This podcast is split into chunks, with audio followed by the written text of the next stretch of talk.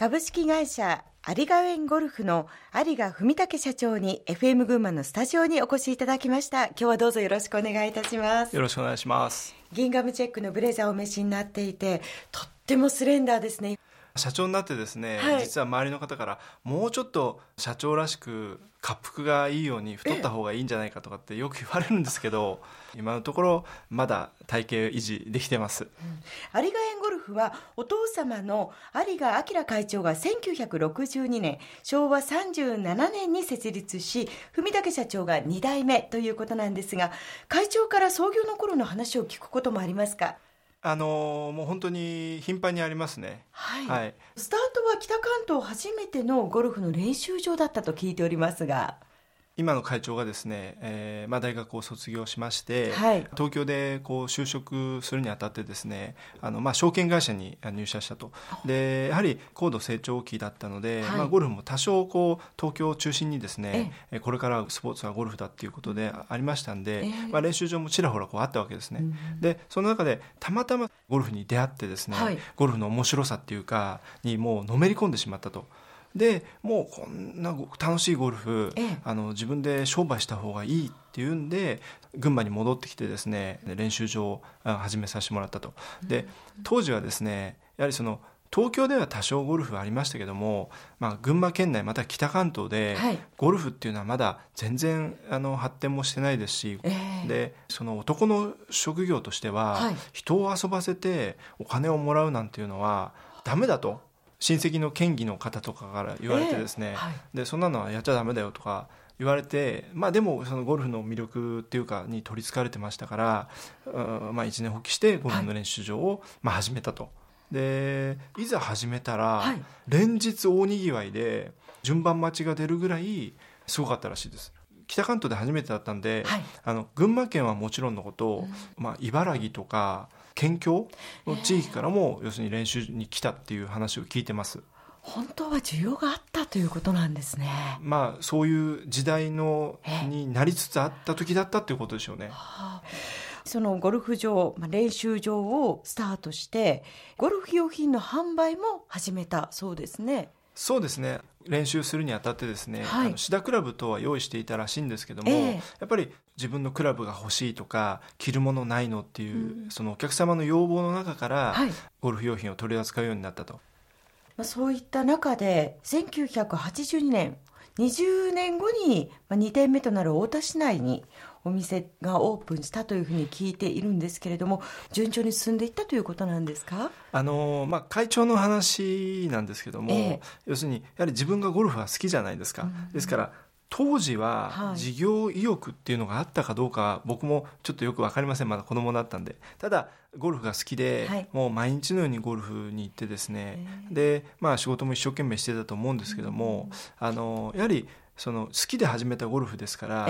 まあ、まず自分が上手くなろう。あの試合に勝とうとかっていう意欲の方が高かったと思うんですよ。ですから会社を大きくしようとか、あんまりそういうのがその時はまだ会長も分かったと思うんで、なかったと思うんですよね。でその、まあ、2点目となる太田店なんですけども、えー、そのなんで出したかっていうきっかけは、はい、これは話にも聞くんですけど要するにその82年っていうともうゴルフの第二次ブームみたいなところでゴルフがわーっとわ、湧いてたんですね、うん、ですからあの東京資本がこう、群馬にこう出てきてですね、えー、もう群馬の売り上げが取られちゃうと。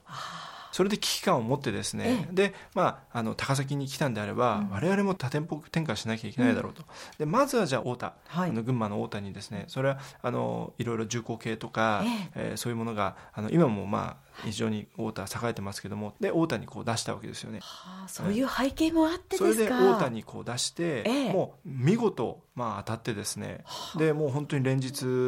連夜こうお客様が押しかけて、え、まあ、非常に栄えてましたね、うん、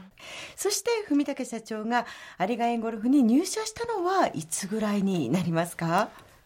あの大学卒業後ですね、はい、社長になるならないは別として、まあ、入社してありがいのために仕事をするんだろうなっていうのは思ってましたけども、うんはい、うちの親父は非常に厳しい、えー、人なんで、うん、とりあえず3年間ぐらいはちゃんと他の飯を食ってこいと、そうに言われまして、ダンロップスポーツエンタープライズっていう会社にですね入社してですねで有賀にこう入るわけなんですけども、ではまずはそのダンロップの関連の会社に入られたということなんですけどここではどのようなお仕事をされたんですか？ゴルフのトーナメント運営の会社なんですよ、ですからトーナメントを、まあ、1から10まであの全て仕切るあの会社でですね、えー、で年間まあ60試合ぐらい試合を持ってまして。毎週ですね。毎週それぐらいまあゴルフのトーナメントもブームでしたし、はい、まあスポンサーさんも気前が良かったというか景気が良かったですから、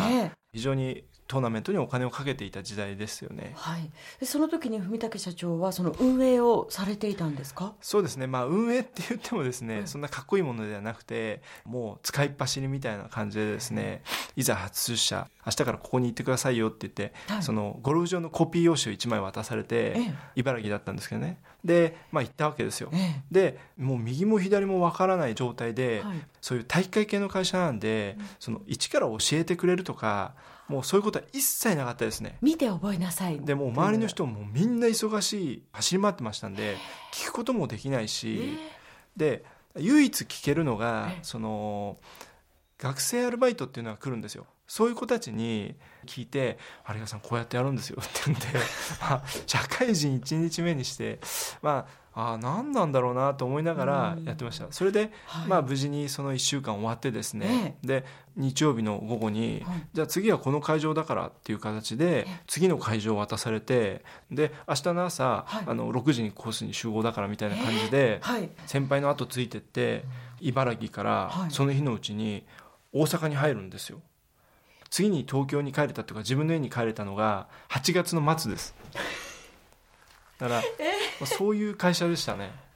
でここでの修行というのはどのぐらい続いたんですか？あの、まあ、3年間、えー、はい、いたんですけども、えー、この会社のやっぱりいいところっていうのが、はい、入社2年目にして、えー、結構大きなトーナメントを任されると。わあすごいあの今はもうないんですけど僕が2年目で担当したのがですね、えー、あのサントリーオープンっていうこれもあの本当に当時としてみればもう夏の一大イベントみたいな男子のトーナメントだったんですけども、はい、そのトーナメントのあの大会運営担当者えー、もちろん上司はいましたけども実務的なことは全部その2年目の自分がやってですねでケビン・コスナーが、はい、そのたまたまその時ゴルフの映画を撮ったんですよそれで急遽その番宣に来たいと。えケビン・コスナーがですか？ケビン・コスナーが。でついてはサントリーオープンのプロアマに出て番宣したいんだけどっていう話が急に来たり